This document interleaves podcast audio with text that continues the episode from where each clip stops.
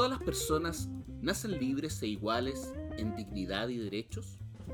El espacio que existe entre la declaración y la realidad y los caminos para acortarlo son lo que hace andar a los pueblos y lo que anima nuestras conversaciones.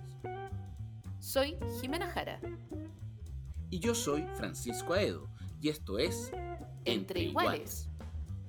Un podcast producido por el Instituto Igualdad y patrocinado por la Fundación Friedrich Hebel.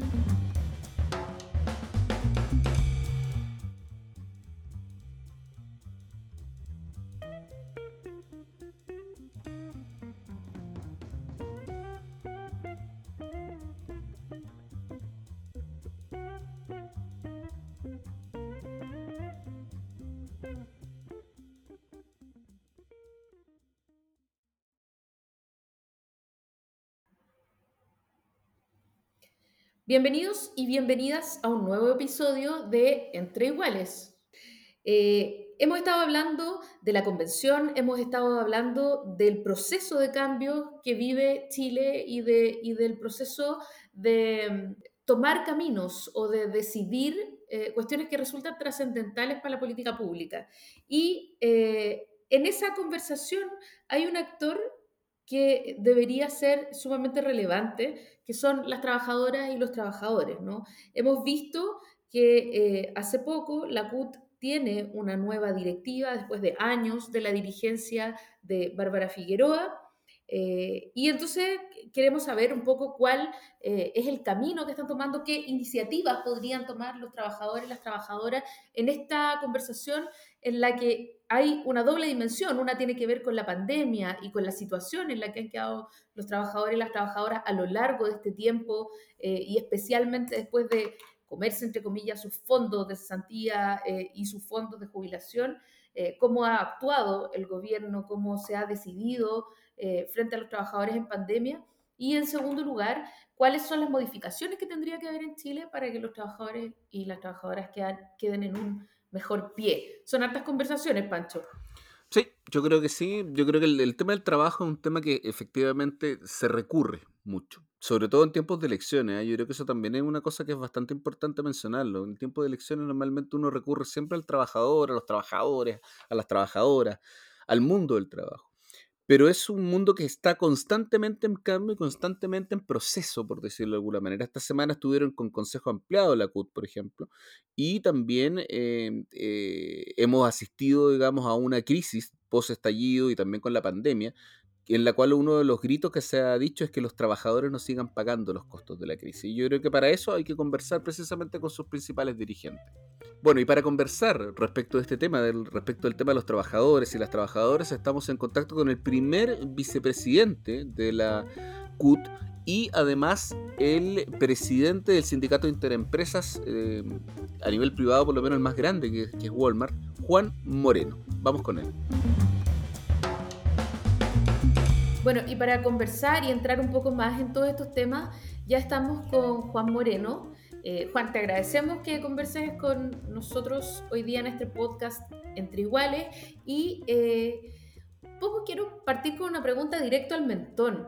Eh, ¿Qué está pasando con los actores sindicales de cara al gran diálogo social que se está dando por estos días? Uno tiene la sensación de que le ha costado eh, entrar en la conversación a la CUT eh, y, que, y, que, hay una mirada como de, hay, hay un espacio para que la CUT todavía eh, entre en el diálogo de manera más presente y pueda tener más incidencia en el diálogo de los trabajadores y trabajadoras. Sí, ese, fue el mentón, ese fue así, directo. Directo, sí.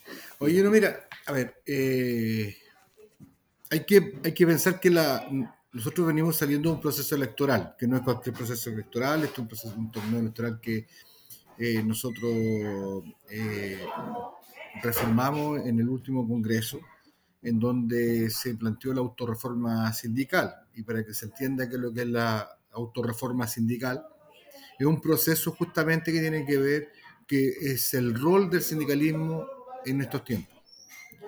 Y uno de los fundamentos o pilar fue la eh, votación eh, universal, la votación de un trabajador, una trabajadora, eh, y esto de alguna forma también le, ralentiza todo porque además que en este proceso electoral, a, a cualquier de otros procesos por la central, hubo un cambio, yo te puedo decir, generacional de un 40%, casi un 50%. Por lo tanto, tenemos una cantidad de dirigentes, dirigentes a nivel, a nivel país eh, tremendo. Eh, dirigentes que eran de base, dirigentes sindicales que, que, están en su sindicato, que siempre fueron militantes de la central, pero que hoy día, eh, después de las votaciones, quedaron en cargos ya sean de las CUS provinciales o en el Consejo. Por lo tanto, el que estemos afuera nosotros en términos comunicacional no significa que tampoco estemos no estemos trabajando, significa que efectivamente tenemos que echar a andar las áreas, ya sea de comunicaciones, cambiar a los dirigentes que estaban, a los que llegaron, explicar el funcionamiento.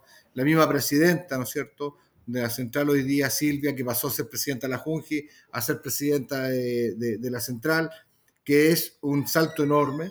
Eh, y eso habla también de la, de la participación de las bases en términos de poder tener otra representación o, ver que la, realmente una CUS sea participativa e integradora. Entonces, eh, creo que desde ahí nosotros hoy día ya terminamos el Consejo Ampliado Nacional, donde están los 200, casi 300 dirigentes de organizaciones, y eso hoy día ya sacamos un plan de trabajo, que va a ser un plan de territorio, un plan, plan de base, un plan de movilizaciones también que estamos, vamos a empezar a anunciar ya para octubre de este año eh, y tiene que ver justamente porque la central tiene que generar opinión en la calle, pero también generar una opinión política, ¿no es cierto?, en los lugares y los que correspondan. Ya, pero un momento, aprovechemos, aprovechemos entonces la noticia. Sí, efectivamente ustedes estuvieron en Consejo Empleado. Eh, yo sé que ha sido como complicado, porque se, ha manifestado, digamos, diferentes medios de comunicación, que ha habido también todo un proceso, por decirlo así, de instalación también de una nueva directiva, tras una directiva que llevaba su tiempo también, entonces no, no, no ha sido tan fácil necesariamente. ¿Qué, ¿Cuáles son las principales conclusiones desde el punto de vista de este consejo ampliado? ¿Qué es lo que, lo que se puede contar también? A lo mejor hay cosas que se van a contar después. Pero, eh, ¿cuáles son las principales conclusiones o alineamientos, digamos, para el mundo del trabajo desde la perspectiva de la CUT? Nosotros, en términos de los ejes, que son, hemos planteado un sindicalismo sociopolítico, autorreforma sindical, eh, un trabajo permanente en términos constituyentes, de la participación que tenemos que hacer nosotros como central en la, en la bajada, y un, obviamente un tema de los territorios que eso sí o sí se va a dar. Entonces tenemos planteado la movilización con los territorios, tenemos planteado el ir a hablar con las personas, las bases, los sindicatos, las federaciones, y también hacer discusiones políticas, ya sea con los candidatos y candidatas presidenciales, que para conocer su real eh, interés en un plan laboral que, que, recoja las necesidades y demandas que hemos sostenido durante tantos años en movimiento sindical. Juan, eh, a propósito de la convención, eh, quiero saber cuáles son los contactos que ustedes están teniendo con el mundo de la convención o que piensan tener, porque evidentemente también la convención está en su propio proceso de instalación, pero si hay eh, alguna idea para poder instalar ciertas bases, ustedes vienen trabajando hace tiempo, eh, ciertos mínimos, para decirlo de alguna manera, eh, sobre, sobre sindicalización, pero también sobre derecho al trabajo, sobre trabajo decente eh, y sobre temas, sobre nuevas formas de trabajo. Y quiero saber si eh, han tenido acercamiento o piensan acercarse al mundo de la convención para poder ir sugiriendo algunas líneas de trabajo de alguna manera. Sí, mira, nosotros tenemos un documento que se sacó de, de, una comisión de expertos técnicos, laborales, trabajadores, en donde se recogieron todo lo que a través de las ramales, de los consejos ramales que hemos sostenido nosotros en la CUT, todo lo que nosotros podemos instalar en una convención, con todas las expectativas y esperanzas que vamos a tener ahí. También nosotros el día lunes, después de que se proclamaron electos los constituyentes, el día lunes nos juntamos con el colectivo socialista. Eh, y de ahí, como hicieron normas, ahora tenemos que hacer todo por ley de transparencia, por lo y todo esto. Entonces hemos tenido algunas complejidades en términos de, de, de, de conexión con ellos, pero lo principal ha sido es que teníamos que esperar el Consejo Nacional Ampliado, que de aquí ya bajan las líneas, ¿no es cierto?, en términos de poder desarrollar toda la estrategia que tenemos que realizar. Obviamente que nos vamos a juntar con, los constituyentes, nos vamos a juntar con la presidenta, que tenemos muchas ganas, eh, para discutir y defender el tema del trabajo como eje central, porque creemos que el trabajo le dignifica, el trabajo genera eh, felicidad en términos de cuando tú estás bien en, un estado laboral. Eh, y por lo tanto, tenemos que generar toda una conversación en torno a lo que nosotros requerimos laboralmente, por decirlo así, eh, sabiendo que el agua, el medio ambiente, todo es necesario, todo es necesario. Pero no podemos no podemos poner la pobreza laboral, que en el fondo no, te permita disfrutar de todo lo que se quiere hacer. Nosotros nos hagamos una tener un país muy verde si vamos a tener siempre un nivel de tasa de pobreza que involucra al, trabajo, siempre marginado. Entonces, eh, creemos que aquí hay que hablar de verdad, con pantalones grandes, eh, y defender, ¿no es cierto?, la dignidad del trabajo, más que una persona, la dignidad del trabajo. En ese sentido, Juan, bueno, ustedes desde el principio han estado planteando a lo largo de la crisis, digamos, post-estallido y también con la pandemia, todo lo que es eh, el aspecto respecto de que la crisis no la paguen los trabajadores. Recuerdo que en algún momento incluso se te vio a ti, entre otros dirigentes, digamos, desplegar un lienzo que fue bastante simbólico ahí en la Plaza de la Dignidad. Eh, me gustaría que hicieras un análisis respecto a ese tema, porque de alguna manera ustedes lo plantearon durante muchos meses. ¿Cuál es, eh, ya en una perspectiva de haber pasado una, dos y quizás hasta tres olas de alguna manera de la pandemia, aún a, a casi dos años, digamos, también de ha pasado el estallido o, las principales consecuencias? ¿Cuál cuál, ¿Cuál es la mirada si uno se para hoy, tú como vicepresidente de la CUT, por ejemplo, mira para atrás, ¿cuál es la visión que tienes respecto de todo lo que ha sido este proceso en los últimos años, digamos, para los trabajadores?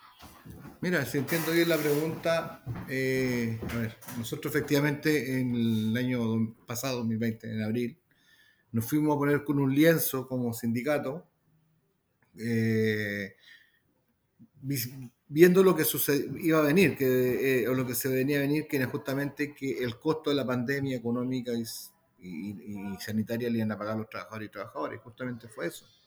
Cuando el gobierno empezó a hablar de las medidas, el tema de la suspensión de laboral, el tema de los retiros, y efectivamente y el gobierno empezó a tramitar, a tramitar, a tramitar una real, eh, digamos, apoyo ¿no cierto? económico. Creo que esto lo único que ha hecho es generar o, descubrir un modelo que era para algunos y, para, para algunos pocos y para muchos era lamentablemente mostrar una realidad de pobreza, de tristeza, de orfandad laboral, de económica, eh, todas las vulneraciones que pueden haber. Todo esto demostró eso, no solamente la pandemia, no solamente vino a decirte, a mostrarte un, elemento en términos de salud, sino que también eh, la precariedad que tenemos hoy día. Y eso es triste porque podrían haberse hecho cosas antes eh, y lamentablemente yo creo que hay que hacer el decir que muchas veces los mismos nuestros, de nuestras sensibilidades, hicieron oídos sordos eh, y apoyaron un modelo al cual lo único que estaba eh, permeando y lo que estaban siendo perjudicados eran los trabajadores y trabajadoras.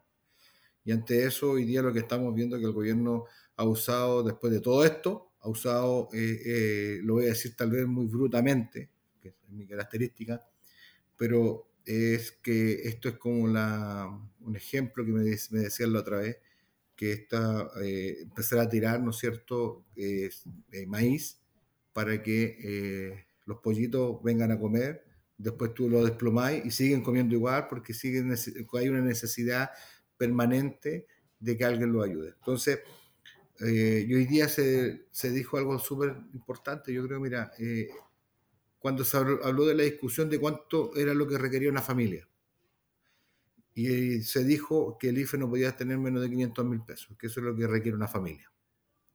Pero cuando tú vas a buscar trabajo, te ofrecen un sueldo de 337 mil pesos. ¿Hay una incongruencia? Claro. ¿Y se esconden dónde? Detrás de las pymes. Entonces, las grandes empresas, las medianas empresas, los empresarios en general siguen pagando menos, siendo que ya está todo hecho. La línea de la pobreza, se habló de todo eso, pero siguen diciendo que no pueden pagar más y es un claro ejemplo a la desigualdad que tenemos ya en el país. ¿Cómo se plantea esto? Eh, de cara a una conversación que es doble, porque por un lado está la, la conversación constituyente, por otro lado es la conversación eh, electoral, ¿no? que van a ser caminos de cambio que van a ir en paralelo, complementándose, ojalá. eh, ¿Por dónde ves tú que esto podría eh, agarrar camino? ¿Por, ¿Por, dónde ves tú que esto podría eh, ir cambiando? Porque evidentemente hay candidaturas que no tienen mucho, mucho destino en ese sentido, pero, pero hay otras con las que probablemente ustedes van a tener que estar trabajando. Mira, nosotros ya dijimos ya que nos vamos a juntar con todos los eh, candidatos presidenciales después que terminen todas las primarias y todas las consultas ciudadanas y todo. Con los que queden nos vamos a juntar como central para recoger desde ahí eh, sus propuestas laborales, ciudadanas y que converjan, ¿no es cierto?, en un mejor Chile. Eh, obviamente que vamos a tener una discusión que es transitoria, yo diría una tercera que es parlamentaria, porque también los parlamentarios han querido ponerle un poquito del acelerador, tratar de dar un discurso diferente, y hay que aprovechar también eso. Entonces tú tienes una discusión parlamentaria, vaya a tener la discusión presidencial y vas a tener eh, la constituyente. Sea, van a haber tres poderes que van a competir entre sí mismos para mostrar a la ciudadanía quién es mejor. Eh, y quién es más rápido y más asertivo en, promover y, generar nuevas, nuevas, mejoras. Eh, yo creo que en eso nosotros no nos tenemos que perder. Yo creo que acá justamente aquí hay candidaturas que no... Yo, bueno, tengo que decir mejor, voy a, voy a decir lo que dije en el financiero no hemos escuchado propuesta laboral de ningún candidato ni candidata concreta, concreta, concreta, concreta. Es poco, es poco eh, el contexto laboral, es poco usado en las campañas. Yo sé que el tema de género es importante, la reivindicación femenina, de género es re importante. Pero yo también tengo que decir que cuando uno habla de género tiene que ser como corresponde, porque aquí la, gran, la, la, la mayor tasa de trabajadoras, ¿no es cierto?, eh, trabajan en condiciones precarias, hay vulnerabilidad, hay atropello, y son mujeres, son mujeres. Lo que pasa es que muchas veces habla de la filosofía o de la élite sobre el tema de género y feminismo. Entonces yo partiría primero que todos necesitamos hablar primero del trabajo. El trabajo, te, a el trabajo es una herramienta de dignificación, es una herramienta en la cual de a ti te provee el poder generar tu propio recurso, el sustento, el, el que te puede decir que eh, incluso para las personas que son mano de obra no calificada, le da el orgullo de poder tener una pega buena y decente. Se sienten contentos. Pero cuando hoy día no están todas esas cosas, obviamente andan amargados, choreados, aburridos, viendo cómo llegan a fin de mes. Entonces, creo que el primero la constituyente lo que nos tiene que arrojar son las líneas que nosotros hemos pedido, negociación sectorial, ramal, eh, titularidad sindical, derecho a una huelga efectiva, eh, condiciones de, trabajo decente, eh, que el trabajo sea un derecho y no, no, una libertad. Eh, y por otro lado, la que, el que conduzca al país, yo tengo mi esperanza en una candidata, obviamente, que tenga, vaya muy en, el tono de esta conversación, porque también yo el otro día recordaba que, que aquí no hay que perder la memoria que en el 2014 hubo una reforma laboral y que donde cuando se discutieron los temas que te acabo de hablar, muchos de nosotros, de las sensibilidades nuestras, mm, votaron en contra y los que no tienen ninguna sensibilidad nos llevaron al Tribunal Constitucional. Entonces, eh, y hay otros proyectos que están durmiendo el sueño de los justos. Entonces, yo creo que dado ese escenario, nosotros tenemos que generar una acción de movilización aquí a fin de año, en que vean que los trabajadores están movilizados, porque además que hay que recordar que el 12 de noviembre, después del estallido social, el 12 de noviembre, hubo la huelga general más grande después del año 83. Ha sido la huelga más grande. Fue dura, sí, fue dura, pero que dio paso al acuerdo de la eh, clase política o la élite política o de los que están ahí, ¿no es cierto?, los partidos, para llegar a un acuerdo en el cual tenían que redactarse las nuevas formas de eh, dirigir un país a través de la constitución. Entonces, Dicho esto, tenemos tres escenarios a los cuales nosotros tenemos que decir, bueno, cómo van a conversar, el, cuáles van a, cómo va a ser su eh, competencia, ¿no es cierto?, en términos de, proyectar una, constitución en que se tenga que hacer carne después, pues obviamente aquí van a estar las líneas generales, un presidente o presidenta tiene que conducir y el Parlamento tendrá que bajar las líneas en términos de la legislación o, discutir cómo van a ser las leyes de aquí en adelante. El Código del Trabajo, un cambio total, el 161, y podría hablar muchas cosas más, pero tiene que ver con eso. Juan, eh, un tema que, quería preguntarte desde la mirada de la, de la CUT, digamos. Lo que pasa es que si hay una política pública, que en realidad más que política pública fue una salida casi de emergencia, que, que se estableció y que la gente tomó y que valoró también, fueron los retiros de los fondos previsionales. Eso hasta que de alguna manera se logró finalmente, después de una tosudez muy grande por parte del Ejecutivo, un IFE que fue casi universal, porque no fue universal, fue casi universal. Hoy día se está hablando del cuarto retiro. Yo te quería preguntar, ¿cómo, es la mirada que tiene la CUT respecto de, de, los retiros previsionales? Y te lo quiero preguntar porque básicamente, claro, hay un componente de que fue una salida de emergencia para un momento súper complejo, en el cual no llegaban ayudas. Pero por otra parte también hay un aspecto que son los fondos previsionales de los trabajadores. Entonces lo que uno de repente se pregunta es, ok, claro, uno habla de que los trabajadores eh, corren con todos los gastos de la crisis y después además tienen que recurrir a sus propios fondos previsionales. ¿Cuál es la mirada que tienen ustedes desde la, desde la mira, lo planteamos el otro día también conversamos. Primero, se han gastado entre el IFE, entre la suspensión laboral, el, seguro de desempleo, entre el, los, retiros de la AFP, se han colocado más de 68 mil millones de dólares en, en la calle en términos de, comercio. Los precios han aumentado terriblemente. Nosotros sacamos un comunicado hace poquito como sindicato eh, y esperamos que la CUT también ahora lo estamos compartiendo con ellos, en que hemos visto cómo el, costo de la vida ha aumentado, pero abismantemente. Entonces hoy día la crisis no ha terminado. Eh, la gente requiere más recursos porque los precios están más elevados las empresas ganan, ganan, ganan, y eh, no hay una regulación. En, algún momento algunos parlamentarios pidieron hacer una discusión donde se pudiera incluso poner los precios fijos, donde se pudiera regular, eh, y eso no se logró, no se logró. Entonces, claro, y hoy estamos pagando las consecuencias de eso. Entonces, hoy día los retiros que tengan que realizarse va a ser un tema, vuelvo a insistir, es un tema individual.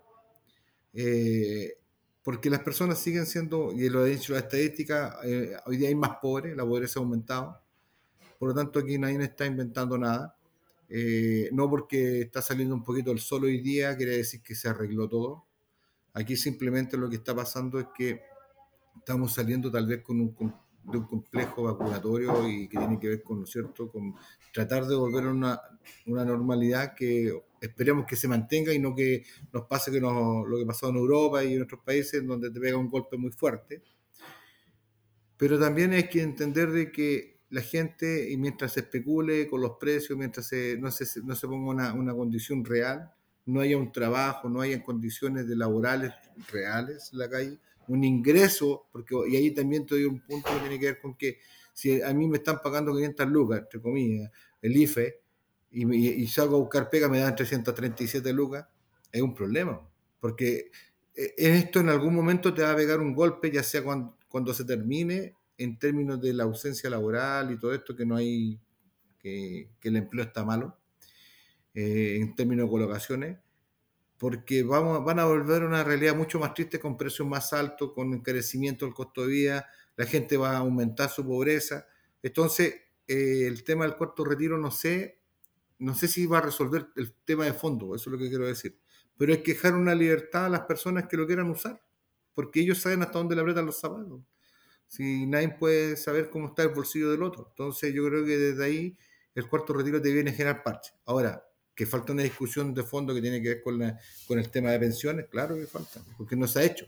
Ahora, hay culpas para allá y culpas para acá, pero no hay, una, no hay un tema. Eh, ah, yo lo que quiero decir es que yo escucho que la derecha día todo, todas las propuestas de, nuestro lado hablan de que eh, de la nacionalización como que si fuera algo perverso. Eh, y tenemos claro ejemplo que no es tan perverso si las la, la Fuerzas Armadas tienen una FP estatal, pues, o sea, es nacional, pues, entonces un seguro social que, le, que los acomoda, ¿no es cierto? Entonces, ¿qué es lo que yo trato de decir con esto? Es de que acá no se ha resuelto el problema económico, se está agudizando un problema económico y laboral y que el cuarto retiro viene siempre a cubrir necesidades de lo que nos ha hecho cargo el Estado en el resguardo real y concreto de la vida de los trabajadores. Te quería preguntar, eh, Juan, a propósito de los temas que tú has venido nombrando eh, la, libertad sindical, eh, la, negociación colectiva que, se intentó precisamente en el 2014, la negociación por rama y, y, la mejora de salario, son todas cosas esenciales en, en, este cambio que queremos instalar para Chile, pero también son cosas esenciales otros temas que hoy día no noto yo en el discurso de la, de la CUT, como por ejemplo eh, las nuevas formas de trabajo, el trabajo en plataformas, por ejemplo. ¿Qué pasa con la cantidad eh, de personas que trabajan en plataformas, en Rappi, en Uber, en, etcétera? Y que eh, alguna vez le escuché a la CUT nombrar como nueva precarización, ¿no? Como un, una forma de precarización, pero que sin duda está en un lugar un poco híbrido en términos salariales. Eso por un lado. ¿Y qué pasa también con con otras formas de flexibilidad laboral, porque entendemos que eh, eso va a ser sí o sí un, un futuro, o sea, el futuro del, del, trabajo es también con flexibilidad. ¿Cómo podemos hacer para abordar el tema sin negarlo y al mismo tiempo no convertir esa flexibilización laboral o esas formas de flexibilidad laboral que son de suyo, como de la flexibilización de los tiempos, eh, en, en precarización o en o en trabajo informal, no en informalidad, porque hoy día lo que pasa es que avanza la, la, flexibilidad, pero esa flexibilidad no es otra cosa que informalidad. ¿Cómo podemos hacer conversar eh, las nuevas formas de trabajo que están surgiendo y los nuevos tiempos de trabajo con las dinámicas y las luchas sindicales eh, y las luchas finalmente del trabajo, porque entendemos que la CUT es eh, parte como una lucha eh, sindical, pero hoy día que la mayoría de los trabajadores no están sindicalizados, también tiene mucho que decir en términos del trabajo y de sus cambios, ¿no? Mira, una de las cosas que, para ir abordando el tema de la sindicalización, yo creo que la negociación ramal te cubre eso. Primero te cubre eso. Por eso nosotros, o sectorial, para allá, para no poner ramal, para que no digan que vamos a, a meter los mismos sacos. Sectorial, ya, sectorial. Pero las actividades que tienen que ver de plataforma, el trabajo de plataforma, eh, nosotros venimos trabajando en el trabajo del futuro hace mucho rato, desde la central. Yo cuando estaba a cargo de la ramal de comercio, eh, instalamos el tema de la discusión de la multifuncionalidad, porque además como soy eh, parte de Chile Valora, del directorio de Chile Valora, eh, hablamos del trabajo del futuro, de los perfiles, hablamos de que efectivamente eh, como central sabemos que el trabajo de aquí a unos años más no va a ser lo mismo, tenemos que ver cómo nos vamos a conectar con aquellos trabajadores que tal vez no van a estar sujetos a un trabajo fijo, y, pero sí van a seguir siendo trabajadores entonces, o trabajadoras. Entonces estamos en un, en un contexto de autorreforma que tenemos que ver y estar preparados para las nuevas formas del trabajo. Ahora, dicho esto, hay unos proyectos de ley que están en el Parlamento que tienen que ver con las plataformas, identificar al empleador, que también están ahí, están, están ahí durmiendo. Eh, no están avanzando muy rápido, para, para ponerle algo tan negativo. Eh, pero ¿sabes qué pasó? Mira, en el 2018, 2019, me tocó estar en una conversa con la CNC, que es la Cámara Nacional de Comercio, y cuando empezaron a llegar todos estos temas de las plataformas, antes, estoy hablando antes de, que sucediera el estallido social y pandemia, había una demanda de los empresarios que por qué ellos no pagaban impuestos. Y que si pagaban, eh, porque en el fondo los impuestos quedaban en otro, en otro país, todo el cuento. ¿Qué pasó? Que efectivamente empezaron a pagar, las plataformas empezaron a pagar como Netflix y otros más, a pagar los impuestos, pero eh, esos impuestos encarecen el costo de vida porque alguien los tiene que pagar. Pero además de eso, a lo que yo veo es que la CNC como Cámara de Comercio fue capaz de decir queremos esto y el gobierno le dijo ya, ok, ya, ahí lo tiene. Nosotros hemos dicho, bueno, ¿y por qué no se instala un impuesto o se regula el, el teletrabajo o el trabajo eh, de las nuevas formas del trabajo y la automatización y todo eso? ¿Por qué no se regula? ¿Por qué no se dice, sabes que tú no puedes tener todo una planta de, de robot, por decirlo así, de, inteligencia artificial, sino que tienes que tener personas trabajando porque también le da dinamismo a la economía? eh, y después vino todo lo que es el teletrabajo, ya que hemos, visto todas las consecuencias. La dirección del trabajo se ha declarado incompetente en términos de que no, puede ir a fiscalizar las casas, un, montón, un, montón, de cosas. Eh, y por un lado, los Uber y todas estas personas que se siguen, que, ojo que hay un problema migratorio también ahí, porque junto con las plataformas eh, de los Uber, los delivery, llegaron también un tema migratorio que no se ha podido fiscalizar bien. Entonces, tenemos un lío que tiene que ver primero que es identificar quién es el empleador sobre estos trabajadores, si les corresponde seguro social, si les corresponde seguridad social, si les corresponde eh, eh, todas las mutualidades, las leyes, las imposiciones, todo eso. Y por otro lado, tenía un problema de eh, inmigratorio que tampoco ellos, como, no, como muchas personas no están con los papeles al día, tampoco los pueden contratar. Eh, y tenía otro lío ahí. Y eh, desde ahí nosotros el tema de la flexibilidad laboral, nosotros no compartimos el concepto de flexibilidad porque es muy amplio, muy ambiguo y te deja pasar de todo. Te quiero contar que nosotros como sindicato, porque vamos a poner un ejemplo, nosotros firmamos un acuerdo en 2019 eh, que se llamaba multifunción, o sea, donde un trabajador hacía más de una función, no monofuncional, y le pagaban unas luquitas más. O sea, no era gratis. ¿Qué pasó? Que terminamos hoy día, ya estamos llevando a tribunales porque la empresa fue incapaz de cumplir el acuerdo del anexo y a la gente no le estaban ni respetando eso. Cuando hay mucha flexibilidad en términos laborales para el empresario, pasan estas cosas. Ellos empiezan a tirar el chicle, empiezan a decir otras cosas. Entonces, la regulación tiene que venir desde el Congreso, del Parlamento, tiene que venir de la, Constitución, tiene que tener un párrafo de las nuevas formas del trabajo, las tiene que, las tiene que eh, orientar. Eh, y el gobierno, o el Estado a través de los gobiernos, tiene que instalar una conversación sobre la prospección del trabajo. De hecho, hay una mesa, unas, no sé si se llama como secretaría que va a quedar, que se está instalando en este gobierno, que justamente tiene que ver con la prospección del trabajo, que yo creo que el Parlamento no tiene idea de esto. Y te lo digo porque desde Chile Valora tenemos que pasar recursos, bastantes recursos, para hacer una, con el compromiso que iba a hacer una mesa tripartita de diálogo. Entonces eso va a quedar para el otro gobierno. Pero como que no, esas cosas, esas cosas que son, entre comillas, pequeñas, pero en el fondo te están cambiando todas las formas del trabajo. Entonces, dicho esto y dándote todo este cuento, yo creo que efectivamente hoy día las plataformas tienen los problemas de migración, tienen el problema de que el Parlamento no ha sido tan ágil como debería ser para sacar una ley en que se regule al empleador y eh, el trabajo informal que está aumentando, pero porque se fomenta el trabajo informal. Eh, ¿Y por qué se fomenta? Porque, se, porque son todos emprendedores. Entonces, tenía, tenía los retiros, tenía el tema del IFE, todos quieren vender algo, porque, vuelvo a insistir, es mejor, gano una lucas más vendiendo yo solo que estando contratado. Incluso hay muchos profesionales que se han dedicado a eso y han dejado sus profesiones porque tampoco estaban siendo bien remuneradas. Eh, por lo tanto, tenía una cantidad de 30%, 35% de informalidad en el país.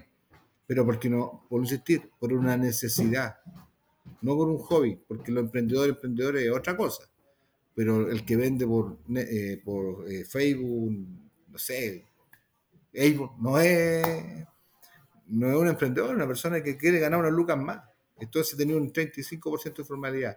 Tenía el tema de migración, tenía el tema de que hay no hay una ley que regule el tema del, del, trabajo de los delivery, no tenía el tema de un impuesto a las plataformas que te diga, usted señor empresa no puede sustituir mano de obra más del 10%, 5%, el 3%, algo que regule, no lo tienes. Entonces, esas cosas te dejan en la, la nada. En el limbo, por decirlo de alguna manera. Queremos agradecer a Juan Moreno, dirigente sindical, primer vicepresidente de la CUT, el presidente también de los trabajadores de Walmart, quizás el, el sindicato privado más grande de Chile también. Pero antes de que te vayas, Juan, queríamos pedirte lo que, lo que siempre le pedimos a nuestros invitados. Una mm, recomendación libro, eh, serie, película, artículo, lo que sea, pero una recomendación para quedarnos pensando respecto a este tema. Mira, yo, a mí me gusta mucho ver películas, ¿eh? Eh, mucho, Y ahora estaba, estaba viendo en, Netflix, ah, ya con el impuesto que subieron, ahora veo menos. no, estaba, estaba, viendo algunas películas de acción, la verdad que no, no, tengo nada en favorito, pero La verdad que son películas de acciones, son películas, no sé, el- hay una que se llama El, El- El Contador, eh, eh, y películas así donde haya mucha bala, donde mucha acción, mucha, mucha pelea. Eh, pero eso, es que no tengo una... a lo que me gusta a mí es salir a andar en bicicleta, esas son las cosas que a mí me gustan. Esto se recomienda en una Pero ciclovía, así- yo creo que eso podría ser también. Yo creo, yo creo que voy a, hablar con, voy a hablar con Claudio Rego para que aum- aumente la ciclovía donde digo yo. Ya, eso, podría ser. Sí, eso, eso hay que hacer. Bueno, muchísimas gracias Juan, muchas Eso. gracias por haber estado con nosotros en este podcast en Entre Iguales. Gracias, Juan. Hay una, me estaba acordando que hay una película de monito que se llama Megamente, esa me encanta. Ya, perfecto. Ya, chao. Las opiniones vertidas en este podcast solo representan a las personas que las emiten y no necesariamente a la Fundación Friedrich Heber ni al Instituto Igualdad.